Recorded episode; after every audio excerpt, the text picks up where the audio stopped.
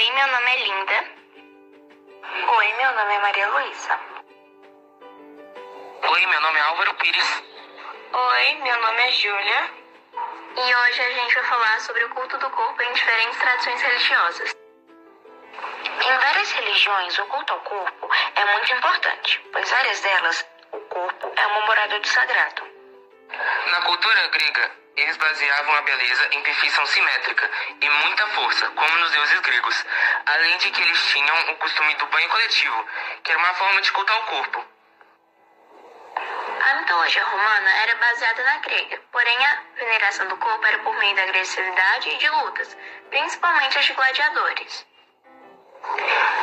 Para o budismo, o corpo é composto por quatro elementos: terra, fogo, água e ar. Bem, ou seja, ele passa por mudanças como envelhecimento e doenças. Além de que o corpo é como uma bagagem que pode ser deixada para trás. Para o candomblé, o corpo é a morada dos orixás, e por isso ele deve ser equilibrado e saudável, até mesmo para participar de rituais como a dança.